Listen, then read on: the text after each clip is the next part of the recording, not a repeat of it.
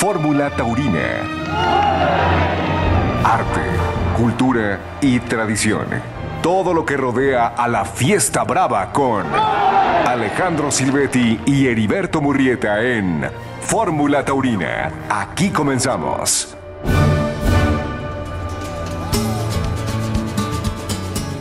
¿Qué tal amigos? ¿Cómo están? Los saludamos con mucho gusto en este domingo 26 de noviembre de 2023. Estamos aquí en Fórmula Taurina en compañía del matador Alejandro Silvetti. Alejandro, buenas noches. Don Heriberto, buenas noches como siempre.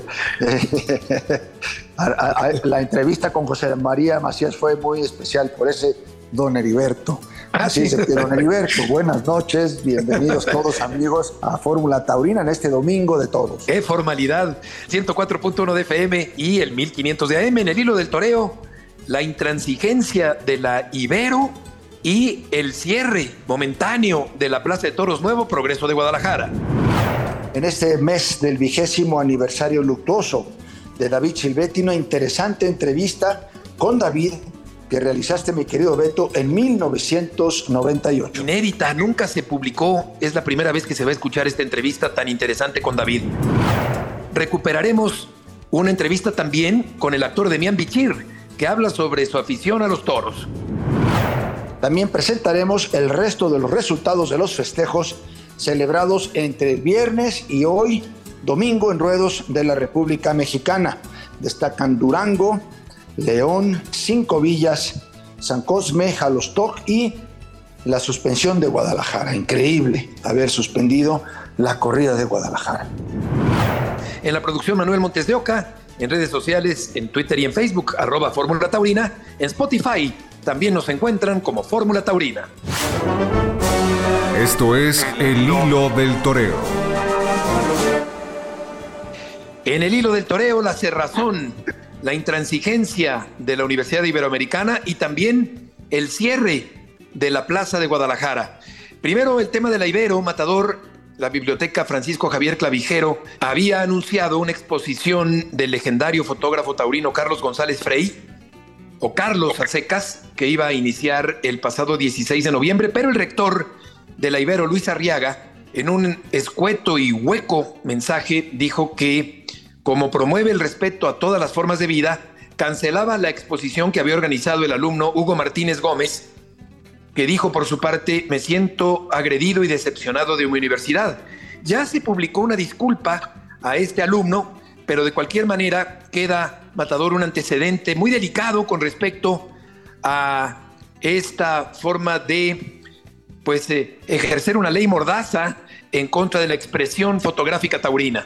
Es un hecho muy desagradable porque tenemos que considerar que pues, la enseñanza, el, el hecho de que tú formes alumnos, tiene que ser con auténtica libertad de pensamiento, libertad de expresión, libertad de tu forma de, de, actuar y de pensar, ¿no? Eh, en una universidad no se pudiera admitir ese tipo de excepciones, es increíble que, que se interpongan a eso. Yo creo que el hacer una exposición en una biblioteca, del ámbito que sea, tiene que ser vista, valorada y decidida y, tomada la, la, forma de pensar de cada uno de los alumnos. Es increíble que no lo puedan, que no lo puedan entender así, sobre todo en un lugar en donde justo de lo que se trata es precisamente de formación, ¿no? De acuerdo, yo creo que el concepto de universidad tiene que ver con el concepto de universalidad, es decir, de una apertura que en este caso no se está eh, manifestando porque aparte estaba anunciada la exposición, hay 225 mil negativos en resguardo precisamente en la Ibero y ahora habrá que ver qué va a ocurrir con este material que forma parte de la vida social mexicana, de la cultura mexicana, del arte de México, de la tradición de México también, porque sin duda la fiesta de los toros ha formado parte de ello. Entonces, me parece muy lamentable que la Ibero haya decidido dar marcha atrás después de haber anunciado esta exposición y de pronto cancelarla argumentando que promueve el respeto a todas las formas de vida. Fíjate que además me sorprende mucho porque yo fui alumno de la Ibero, soy arquitecto de profesión, egresado de la Ibero. Mi hija Macarena también es egresada de la Ibero y, y comento el hecho porque justo en su graduación, cuando iniciaron la ceremonia de entrega de los diplomas, eh, la directora de la escuela en aquel tiempo de comunicación se refirió en el momento de iniciar su, su locución de manera muy especial a todos, ¿no? Porque dijo bienvenidos todas, todos y todes. Y la verdad es que a mí me llamó muchísimo la atención ese hecho, puesto que, eh, eh, bueno, cuando se lo pedí que me lo explicara Macarena, se refería precisamente a toda la manera de interpretar los géneros eh, humanos y referirse a ellos de esa manera, ¿no? Entendiendo que puede haber un todes, alguien que ni es hombre ni es mujer, o que se considera así. Yo digo, si entienden no solamente en la parte de los géneros, la apertura, la aceptación de que pueda haber un alumno que pueda tener diferencias de actuar y de pensar en su forma de, de, bueno, de, elegir, vamos a casi que su sexo, pues imagínate tú que, que habiendo esa apertura, que habiendo esa manera de entender las cosas, pues ahora resulta que a las partes de género sí las admiten y la otra no, la otra que tiene que ver con, con, las diferentes formas eh, de vida animal o de lo que sea, pues imagínate que no puedan, pues no digas que ponerte a favor o en contra de una exposición fotográfica, simplemente la tienes que mostrar y permitir efectivamente que el alumno o los alumnos o los que visiten la, la exposición pues decidan si les gusta o no les gustan los toros, o qué es o lo que no les gusta o lo que sí les gustan de los toros. Pero tú no puedes coartar ni prohibir, ni, ni decir que no vas a admitir que se haga esa exposición, máxime cuando ya estaba anunciada, que de todas maneras yo creo que ha sido lo peor del caso, ¿no? Porque en un momento dado, si, si ellos, si alguien hubiese llegado, este alumno que se presenta para poder llevar a cabo esa exposición, se lo hubieran impedido, hubiera sido en lo oscurito. Yo creo que han cometido además un error eh, de manera muy visible, porque haberlo admitido y haberlo anunciado, para luego decir al rector Arriaga, este, que siempre dijo mi mamá que siempre no, pues esto ha sido verdaderamente un, como decimos en el medio taurino, pues un petardo y un petardo que va en contra de la forma de, de, pues de comportamiento que debe de tener un centro de estudios de ese, de ese tamaño, de esa importancia y de esa envergadura. Claro, porque además fue la propia universidad la que le propuso a este alumno que hiciera una exposición fotográfica taurina con las imágenes de Carlos González Frey. Me parece que es un grave atropello a la libertad de expresión, sobre todo tomando en cuenta que el lema de la Ibero es la verdad nos hará libres. Y aquí se trata precisamente de un atropello a la libertad de expresión. Fue vetada esta exposición. Y este tema va en conexión este domingo, Matador, con el cierre de la Plaza de Toros, el nuevo progreso de Guadalajara, donde no se lleva a cabo esta tarde, no se llevó a cabo esta tarde, la corrida que estaba anunciada con la presencia de Pablo Hermoso de Mendoza.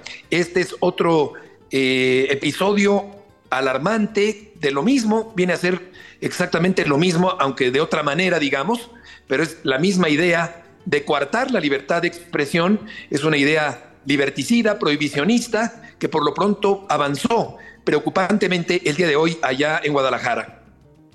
Mira, lo habíamos comentado ya en Fórmula Taurina, ¿no? El hecho de que esos amparos procedan de manera tan fácil y que haya jueces que se presten a aceptarlos, entendiendo además y siendo conscientes de todo el daño que hacen, es increíble que volvamos a caer en, ese, en, ese, en esa misma repetición de, interpretaciones equivocadas de unas minorías que piensan que, que el toreo no debe de existir. Es, es, verdaderamente reprobable que lo hagan, que dañen a la gente. Justo ha habido esta tarde ahí mismo en Guadalajara una, una manifestación pacífica de la gente a la que le hicieron daño, a la que económicamente le hacen daño, independientemente de que deben de respetar la manera de pensar y de elegir y de, y de, y de abrir las puertas o no, o de ir o asistir o no asistir a un evento que es pues es abierto al público que tienes que pagar para entrar y que tú con tu forma de pensar eliges si quieres ir o si no quieres ir. Exactamente, ese es un punto muy importante. Y la empresa de la Plaza Nuevo Progreso emitió un comunicado oficial en torno a este panorama legal que impide que se realice la corrida esta tarde allá en Guadalajara. Y me parece que hay un punto importante que dice lo siguiente, Matador, ya para terminar el hilo del toreo de hoy. En un país de libertades, el respeto y tolerancia en estos tiempos es fundamental para la sana convivencia y libre desarrollo de nuestra personalidad. Todas las ideas, expresiones de cultura y tradición deben ser respetadas por los diversos grupos que pueden o no compartir las mismas ideas entre sí. Definitivamente, lo expresa perfectamente bien. No estamos pidiendo nada, no estamos diciendo este, ni metiéndonos en las maneras que ellos piensan o quieren pensar, pero lo que sí no pueden hacer es ponernos a pensar como ellos quieren que nosotros pensemos. Definitivamente que es un atropello a la libertad, a la, libre elección, a lo que siempre hemos defendido aquí en Fórmula, y no porque solamente seamos taurinos, es un tema de derechos humanos, de derechos fundamentales del hombre. Elegir, ser libre, pensar a tu manera, votar por alguien por tu gusto, elegir tus, pues, toda tu vida no la pueden ellos meter en un molde y obligarnos a nosotros de la manera que ellos quieran, pasando por encima de los jueces, de las leyes, de todo lo que han hecho en contra de la fiesta de los toros para tratar de conseguir que nosotros pensemos de una manera que nunca lo vamos a hacer.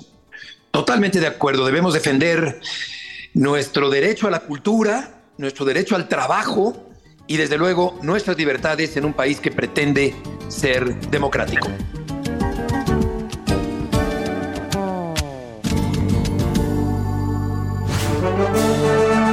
Vamos en el primer tercio.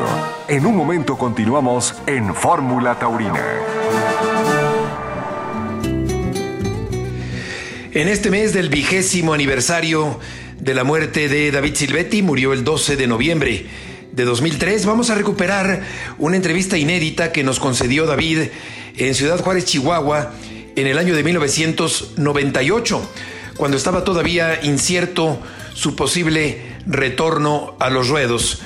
Varias operaciones, rehabilitaciones muy dolorosas, fracturas, problemas con las rodillas habían interrumpido y entrecortado la carrera taurina de David Silvetti, que con su proverbial profundidad, con su categoría, con su facilidad de palabra, nos concedía esta entrevista que ahora recuperamos en el año de 1998. Heriberto, bueno, me, da mucho gusto podernos encontrar en este festival de, en el Solar de la Paloma aquí en Ciudad Juárez.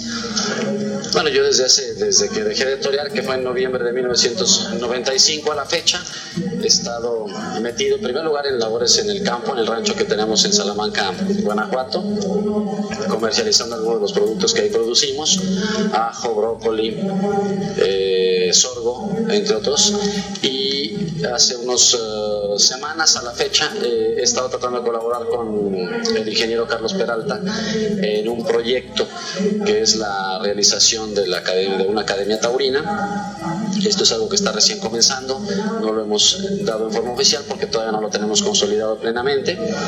Eh, de ahí pretendemos sacar novilleros que, que puedan enriquecer en el futuro la baraja taurina mexicana y mundial. Tu vida ha pasado por muy distintos estados de ánimo, por muy distintas etapas, eh, tanto físicas como sentimentales. ¿Cuál es la etapa actual? ¿Cómo la podrías definir para nuestro público? Bueno, ahora como cosa curiosa, encuentro en este proyecto nuevamente en contacto con el ámbito taurino y en una parte que considero muy bella porque es la parte docente donde puedo de alguna manera transmitirle a los demás pues todas las riquezas que, que, mi experiencia taurina y que a lo largo de mi vida de torero pude acumular. Gracias a Dios el pertenecer a una dinastía de toreros donde hemos estado presentes casi un siglo en la fiesta de los toros, pues me ha llenado de, de, momentos eh, de experiencia que puedo de alguna manera enseñar a los muchachos, ¿no? Entonces ahora me encuentro ya en contacto con la fiesta, cosa que estuve ausente de ella casi por un espacio casi de tres años. Entonces ahorita soy en un momento en el que gracias a Dios, bueno, he reencontrado mi vida familiar, que para mí, eh, para un torero es uno de los grandes sacrificios que debe realizar. Y sin embargo, hoy día eh, disfruto mucho mi vida en familia, con mis cinco hijos, con Laura, mi mujer, que ha sido, siempre lo he dicho, mi mejor faena. Y bueno, pues este, y, y continúo con las eh, labores a las que antes me refería, ¿no? ¿Te entristece observar un festival de esta naturaleza con esta categoría y no poder participar en él? Bueno, más que, más que tristeza, a mí me, me encanta que, que, festivales de esta, de esta naturaleza se lleven a cabo. Yo siempre he pensado y así observé que el toreo tiene, tiene que ser con mucha grandeza. Hoy hemos visto un festival donde han asistido más de 1.500 personas pagando 80 dólares cada una de ellas y, y, y, se confirma que el toreo es así, que es de grandeza, que es de categoría. Hemos visto momentos de gran arte y claro, más que entristecerme me da gusto por la fiesta, ¿no?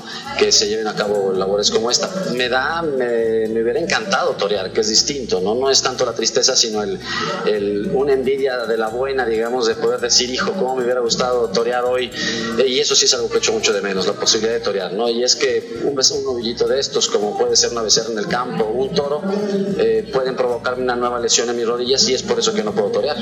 Hace aproximadamente dos meses eh, se insistió en los rumores del ambiente taurino que tú podrías llegar a ser empresario de la Plaza México. ¿Esto fue cierto en algún momento que existió esa posibilidad? No, nunca. Yo nunca ni se me advirtió nada ni supe nada al respecto. Son rumores como muchos otros que a veces eh, surgen en los ámbitos este, taurinos. Yo jamás tuve, tuve ni yo tuve la intención ni se me habló nunca de ese respecto. Eh, David, en este momento, después de que no hubo novilladas y con un nuevo empresario que se hará cargo de la difícil misión de montar las corridas de toros en la Plaza México, el espectáculo nuestro, el que amamos, eh, atraviesa por un momento difícil. ¿Cómo lo analizas? ¿Cómo lo visualizas tú desde tu, desde tu punto de vista un tanto lejano en este momento en tu rancho y sin poder en este momento torear? Bueno, desde luego es una época transitoria, así lo espero. Eh, yo llamaría ya preocupante, ¿no? O sea, una de las cosas que lamento mucho es que las plazas de toros estén vacías, lo cual es una manifestación muy clara de que la fiesta se encuentra en una especie de crisis, ¿no? Crisis que no se debe a una sola persona, que se deben a muchísimos motivos que hemos venido arrastrando de mucho tiempo atrás, eh, en todos los ámbitos, el periodístico, el, el, taurín, me refiero a los toreros, a los ganaderos, a empresas, comisiones taurinas, en fin, yo creo que todos hemos tomado posiciones. Eh, en esto en lugar de perseguir objetivos. Hoy día se necesita un conciliador, una persona que concilie los intereses de la fiesta, que la defienda, eh, un acercamiento con las autoridades. En fin, tenemos que hacer un esfuerzo todos por tratar de que la fiesta de toros eh, vuelva a adquirir eh, la grandeza y la entidad que siempre ha tenido. Y creo que, por ejemplo, la aparición de un par o tres de figuras del toro importantes también sería una, una solución como más a corto plazo también, ¿no? Lo que sí espero y confío es que esta, esta crisis pues no, no, no, prevalezca, sino que al paso del tiempo, como ha pasado en otros tiempos de la historia de la fiesta en el mundo, pues esto pase y, y vuelva a su normalidad. Y continuando con este tema, ¿qué crees tú que se necesita para que el público vuelva a asistir en grandes cantidades a las plazas de la provincia y sobre todo a la Plaza de Toros México? Bueno, aquí sí se necesitan toreros, ¿no? O sea, definitivamente. Eh, no quiero decir que no los haya, ¿no? Algunos quizás no han tenido la suerte o no han tenido las oportunidades o en fin, no quiero yo señalar algo en especial, ¿no? Eh, pero los toreros, desde luego, un par de figuras del toreo, la historia lo ha demostrado, concilia muchas cosas, ¿no? O sea, volverían las plazas de toros a llenarse, ¿no? Quizás es curioso, pero dos toreros que hoy día están dominando una parte importante del mundo taurino han sido toreros con una influencia mexicana importante, como es el caso de José Tomás y el caso del Juli. O sea, dos toreros que estuvieron eh, eh, y lo han confesado así, eh, la madurez que hoy día tienen como, como figuras se debe en gran medida a su paso por tierras mexicanas, lo cual manifiesta que nuestra fiesta eh, tiene un gran nivel y que, y que el toro mexicano, el público mexicano, el ámbito mexicano les ha servido para, para consolidarse como figuras. ¿No? Entonces, a mí eso y otras muchas cosas me hacen creer que el futuro de la fiesta debe de ser bueno. ¿no? ¿Qué opinas del Juli? Un caso fuera de serie, la verdad. Tuve la oportunidad de observar la, la, el día que tomó la alternativa por televisión. Pues es un caso insólito, ¿no? De una intuición, de unos recursos taurinos, de una cabeza, en fin, de una cantidad de cualidades que, que, que, que como siempre hemos pensado, para ser figura hay que tener eh, cualidades fuera de lo normal y este hombre las tiene en muy buena dosis, ¿no? Eh, por último, David, hace unos días Antonio Lomelín anunciaba que regresa a los ruedos. ¿Qué significa el que un torero que está en el retiro regrese? ¿Le das alguna lectura especial a esa situación? Bueno, la verdad es que cuando uno tiene el privilegio de, poder entrar al toreo eh, en la fase de, matador de toros y, alcanzar en algún momento ser figura del toreo, es muy difícil volver a encontrar otra actividad que se le parezca, ¿no? Entonces yo sí creo que una de las cosas que hace que los toreros vuelvan es el extrañar o el no encontrarse a gusto en otros ámbitos, ¿no? En muchas ocasiones la gente ha dicho eh, que es cuestión económica, ¿no? Eh, no creo que sea el caso de Antonio, porque hoy día, precisamente en México, no se está ganando el dinero que debiera ganarse por torear, ¿no? Hoy día el dinero de los toros está en España y está en Francia. Pero bueno, Antonio ha sido una figura del toreo y yo estoy seguro que él estará mentalizado y preparado y que la lectura que yo tengo pues es esa, que, que, está volviendo porque no, porque no te hallas haciendo otra cosa, esa es la verdad. ¿Has descartado completamente volver algún día a torear? Bueno, yo siempre cobijaré en mi mente la esperanza de volver.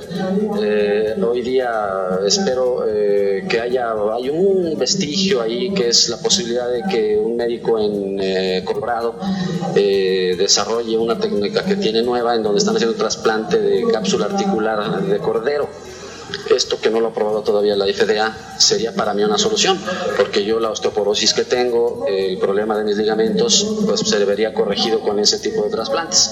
Pero pues es una cosa que no sé cuánto se puede llevar, ¿no? Sin embargo, para mí tener otra vez pues sería una maravilla. ¿Está en tus sueños? Está en mis sueños siempre, ¿no?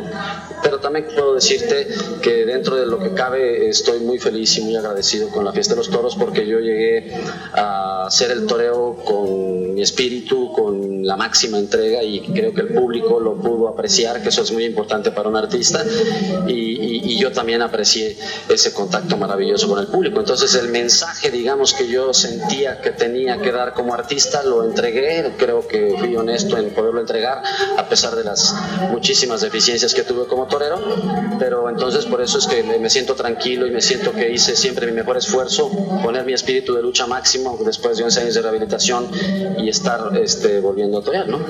Gracias, David, y me ha dado gusto encontrarte. Y a mí también, Heriberto. Gracias. Ha sido la voz de David Silvetti en esta entrevista realizada en 98 allá en Ciudad Juárez, en Chihuahua, donde reflexionaba sobre la fiesta de los toros, sobre su profesión, su vocación, hablaba sobre lo que estaba realizando en aquel momento, del proyecto que apenas estaba arrancando con Carlos Peralta de la Academia de Pastejé, en fin, temas interesantes, evocación cariñosa para uno de los grandes toreros que ha dado México, David Silvetti. Vamos a un corte comercial. Eh, antes de ello, recordarles que pueden escuchar todos y cada uno de los capítulos que hemos hecho durante todo este tiempo en Fórmula Taurina. Están en una plataforma que se llama Spotify, se escribe Spotify, pero se pronuncia Spotify.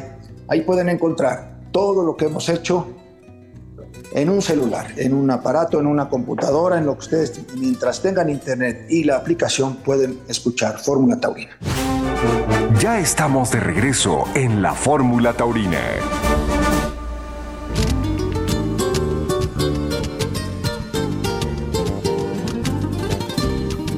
De regreso en esta noche aquí en Fórmula Taurina ha sido muy interesante escuchar a David Silvetti en esta entrevista de 1998 hace 25 años de esta entrevista y aunque en la charla mencionaba David que veía muy difícil poder volver a torear, incluso que había una posibilidad de una técnica médica que estaba por aprobarse y por terminarse de desarrollar que le hubiera permitido torear, pues efectivamente a pesar de esa incertidumbre, pasado el tiempo, pasaron los años y efectivamente volvió a torear en la Plaza México para sorpresa de muchos.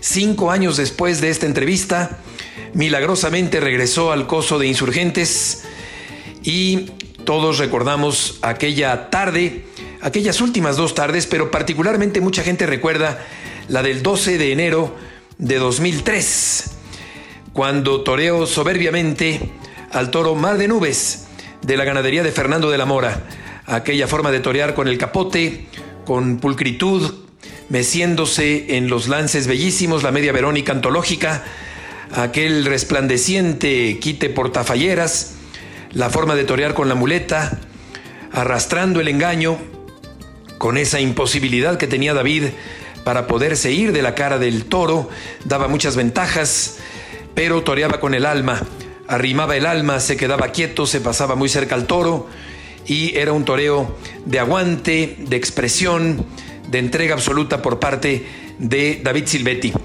Y vamos a presentar otra entrevista que acabamos de rescatar de la fonoteca de Radio Fórmula y es ahora con Demián Bichir, que alguna vez nos visitó en el programa Deportes y Toros que se transmitió de 1996 a 2001 por esta misma estación en Radio Fórmula y Demián vino al estudio, vino a la cabina y platicó ampliamente sobre su afición a la fiesta de los toros Demián Bichir nació en Torreón el primero de agosto de 1963.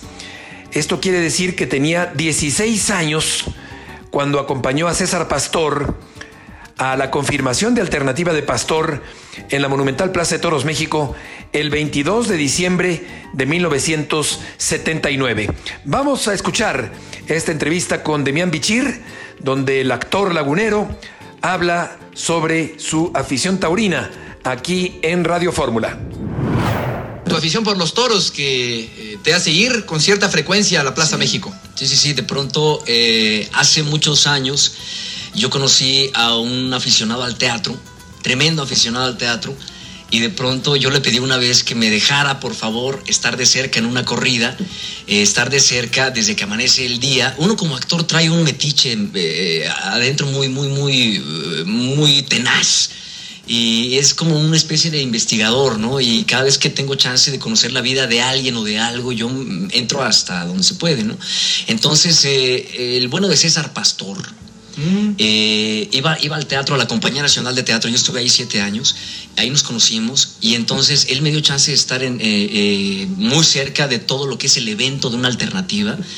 Eh, desde que amanece eh, en el hotel, que van todos los amigos a saludarlo, eh, este nerviosismo que se vibra desde que entras a la habitación, lo saludas, ¿no?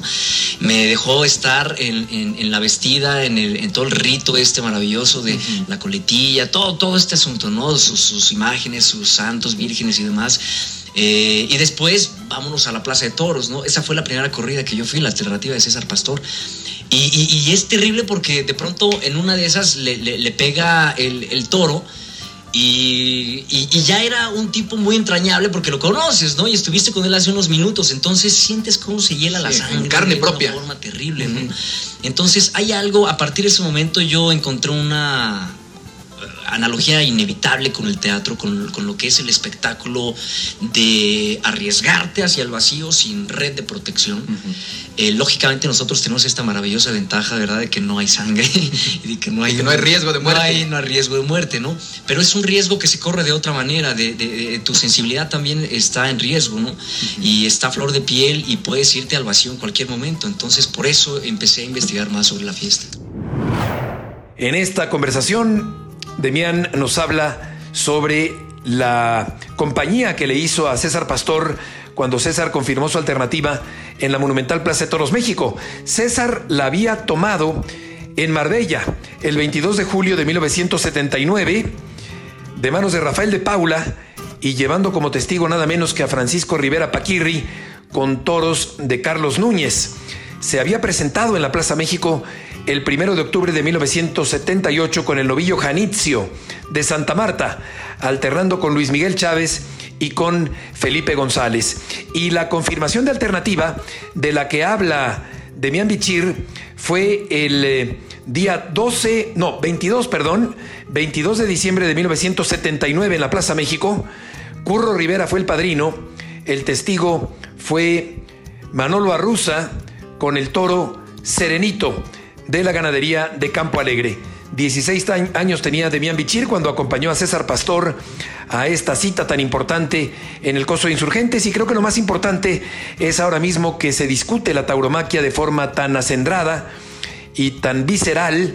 Recordar que muchos actores importantes, directores de cine, fotógrafos, actores, pintores, escultores, poetas, intelectuales han defendido a capa y espada la fiesta de los toros. Ha sido muy interesante escuchar, retomar este fragmento de la entrevista que concedió Demián Bichir a Radio Fórmula hace ya muchos ayeres y donde podemos confirmar que en Demián había un buen aficionado. Al escuchar a Demián Bichir recordamos una película que protagonizó en el año 2010 sobre la vida de Miguel Hidalgo, la vida política, la vida amorosa de Miguel Hidalgo, La historia jamás contada, una película de Antonio Serrano de 2010. En este filme se hace un guiño a la fiesta de los toros, una película donde en algún momento se hace mención de la tauromaquia, del insurgente capitán Ignacio Allende, que toreaba caballo. Y en esta película aparece Agustín Marroquín, un torero de aquella época, de la época de la independencia, eh, doblado por el matador Cristian Aparicio. Incluso este torero fue nombrado por el cura Hidalgo como uno de sus capitanes de confianza y escolta personal y se dice el tal marroquín pasó a cuchillo a muchos españoles durante la revuelta del levantamiento armado. Esto lo recuerda perfectamente en un interesante artículo Fernando Barrera, allá en Guadalajara.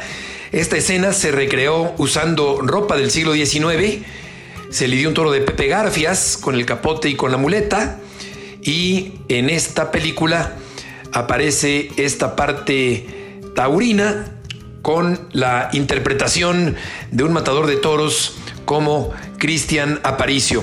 Estás escuchando Fórmula Taurina. Esta noche, Pablo Hermoso de Mendoza envió un comunicado con respecto a la suspensión de la corrida en Guadalajara y dice, esta afectación no solamente es hacia mi persona, sino también a todo el equipo que trabaja conmigo, desde subalternos, caballerangos, transportista del camión de mis caballos, el veedor de toros, y lógicamente todos los puestos de empleo que generan los espectáculos taurinos, de los cuales viven muchas familias mexicanas que el día de hoy no podrán llevar ese sustento a sus hogares por el gran desconocimiento que se tiene en base a lo que gira en torno a una corrida de toros.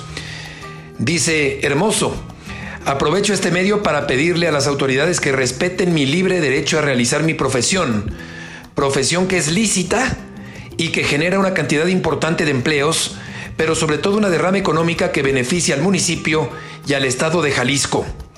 El suspender esta corrida tiene una gran afectación también en los aficionados de todo el país y de los países vecinos, que con tiempo compraron sus vuelos y sus hoteles para darme un emotivo adiós. Mi carrera está llegando a su punto final, pero deseo seguir apoyando y defendiendo la tauromaquia. Les pido a los aficionados que ahora más que nunca defendamos nuestras tradiciones que son parte de nuestra cultura y el legado que dejaremos a las próximas generaciones que serán parte de su identidad.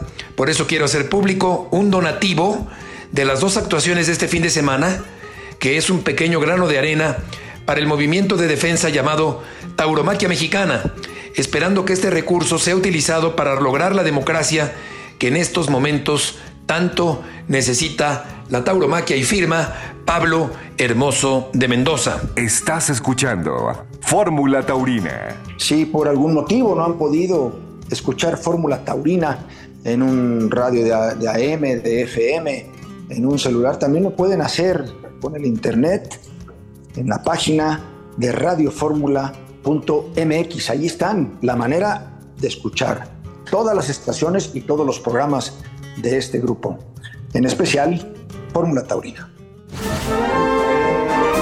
Fórmula Taurina.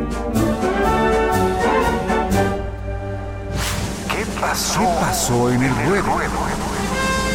Los resultados de Fórmula Taurina.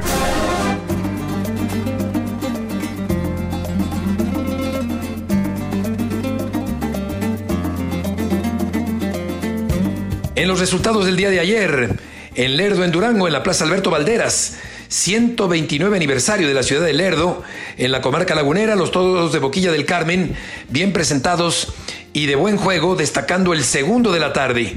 Pablo Hermoso de Mendoza, oreja y ovación. Y Diego San Román a pie, oreja y dos orejas.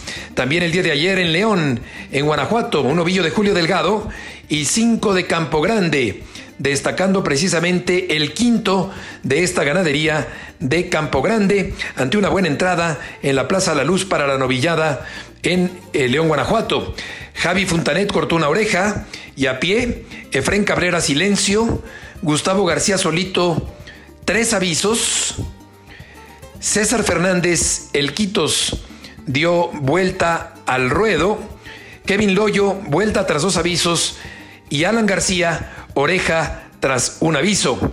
El día de hoy, en la corrida en San Cosme Jalostoc, en Tlaxcala, la corrida se tuvo que suspender después del cuarto toro porque cayó un aguacero torrencial, la plaza estaba llena, los toreros entraron al ruedo para ver en qué condiciones se encontraba la arena y determinaron junto con la autoridad que se suspendiera después del cuarto toro de la tarde. Toros de Sotoluca, Reyes Huerta, Rancho Seco de Aro y también de García Méndez. Destacó el primer toro de la tarde de Sotoluca. Dos toros faltaron por lidiarse y los van a echar, los van a lidiar mañana a las 12 del día. Es decir, el segundo toro de Sergio Flores y el segundo toro de Gerardo Rivera serán lidiados mañana al mediodía en San Cosme Jalostoc. El resultado de la corrida, que quedó trunca, Ernesto Javier Calita, ovación y ovación. Sergio Flores, ovación tras un aviso. Y Gerardo Rivera cortó una oreja. Pero dos toros más que faltan para completar la corrida se van a lidiar mañana al mediodía en San Cosme Jalostoc, allá en Tlaxcala.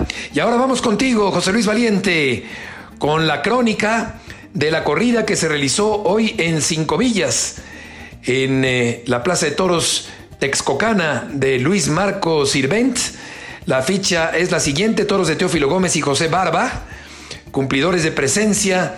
El sexto fue de buen juego de José Barba y recibió el honor del arrastre lento.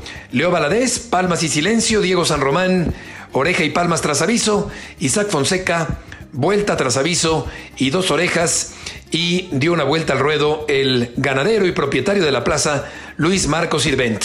Pero vamos contigo, José Luis, para que nos platiques tus puntos de vista de la corrida realizada hoy en Cinco Villas. Interesante y triunfal resultó la corrida celebrada este domingo en la Plaza de Toros de Cinco Villas, con la que se conmemoró el decimosegundo aniversario de este coso taurino. Bajo un sol radiante y gran ambiente en los tendidos que registraron tres cuartos de entrada, hicieron el paseillo Leo Valadez, Diego San Román e Isaac Fonseca, quienes se enfrentaron a cuatro toros de Teófilo Gómez y dos más de José Barba todos bien presentados. Destacaron por su nobleza y calidad los corridos en segundo y tercer lugar de Teófilo Gómez y el sexto de José Barba, que fue premiado con arrastre lento por su calidad, nobleza e inagotable embestida. El hidrocálido Leo Valadez, quien se llevó lo menos potable del encierro, estuvo voluntarioso y torero toda la tarde. En su primero a base de paciencia y acortar las distancias, pudo arrancarle muletazos templados por el lado derecho. Con el segundo de su lote, cuarto de la función, Valadez dejó ver la claridad de sus pensamientos y buena técnica. La suerte no fue muy diferente a lo sucedido en su primero y como premio a su insistencia y perseverancia, logró algunos naturales aislados de gran exposición en sus dos toros se retiró entre aplausos. El segundo espada del cartel, Diego San Román, logró emocionar a los aficionados con un trasteo lleno de torería, sobrado de valor y muletazos ajustados por ambos pitones. El segundo toro de la tarde de Teófilo Gómez se prestó perfectamente para que el torero queretano pudiera cautivar al público asistente con una faena aseada y cargada de emoción por los terrenos que pisaba. Tras matar de una entera el primer viaje, el juez de plaza le entregó una oreja y le atracó la segunda que el público pedía con insistencia. Lamentablemente, con el quinto de la tarde, un toro que de salida presentaba ciertas dificultades para desplazarse, resultó soso y deslucido, obligando a San Román a derrochar voluntad sin poder ligar los muletazos. Se retiró entre palmas.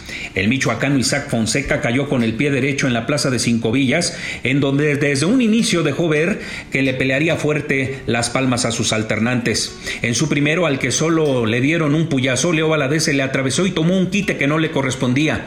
Fonseca, respetuoso y atento a lo que sucedía en el ruedo, no se la pensó dos veces para responderle en un quite por Chico Elinas que el público le aplaudió con fuerza. El inicio de Muleta fue emocionante con dos péndulas en los medios y a paso de los minutos, Fonseca, quien goza de gran aceptación por parte de los aficionados, dejó ver su valentía y sus avances en su quehacer taurino. Con la muleta ligeramente retrasada sin tirar desde adelante, logró pasar a Republicano de Teófilo Gómez en derechazos templados y ajustados. Al natural Fonseca también se dio gusto corriendo la mano. Tras dejar tres cuartos de acero en buen sitio y un golpe de descabello, el juez de plaza le negó una oreja que el público le exigía con sus pañuelos. Tras la negativa del juez de plaza, el público obligó a Fonseca a dar dos vueltas al ruedo. Con el que cerró plaza, el torero michoacano recibió a su enemigo con dos largas cambiadas en los medios.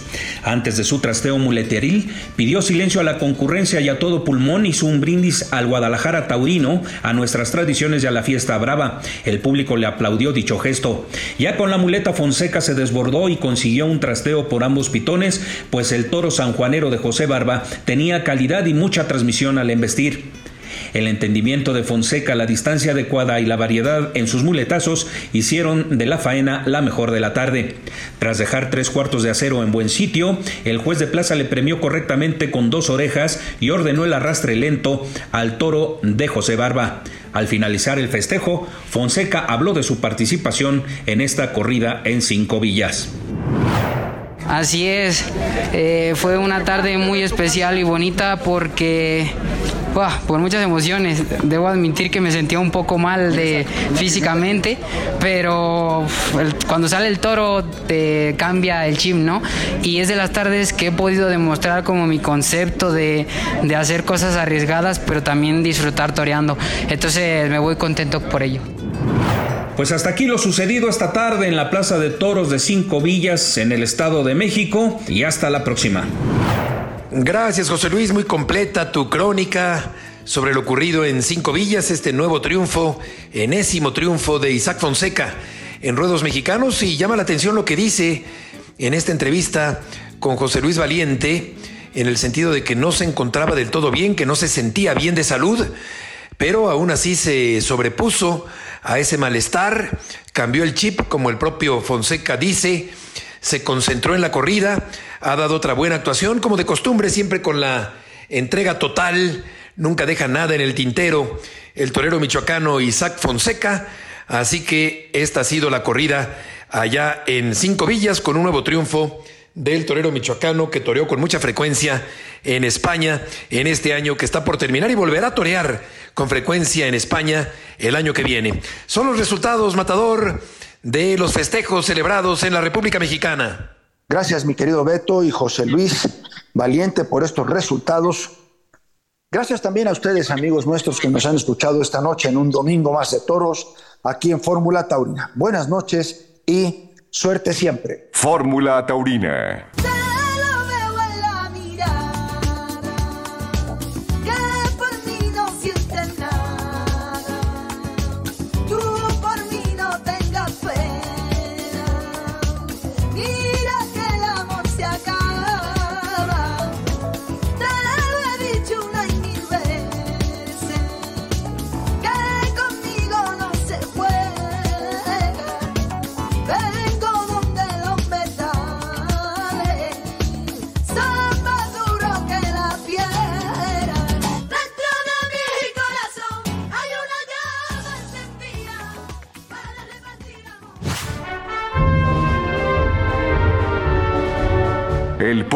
Salió toreando. Fórmula Taurina. Los esperamos el próximo domingo 9 de la noche en nuestra Fórmula Taurina con Alejandro Silvetti y Heriberto Murrieta. Fórmula Taurina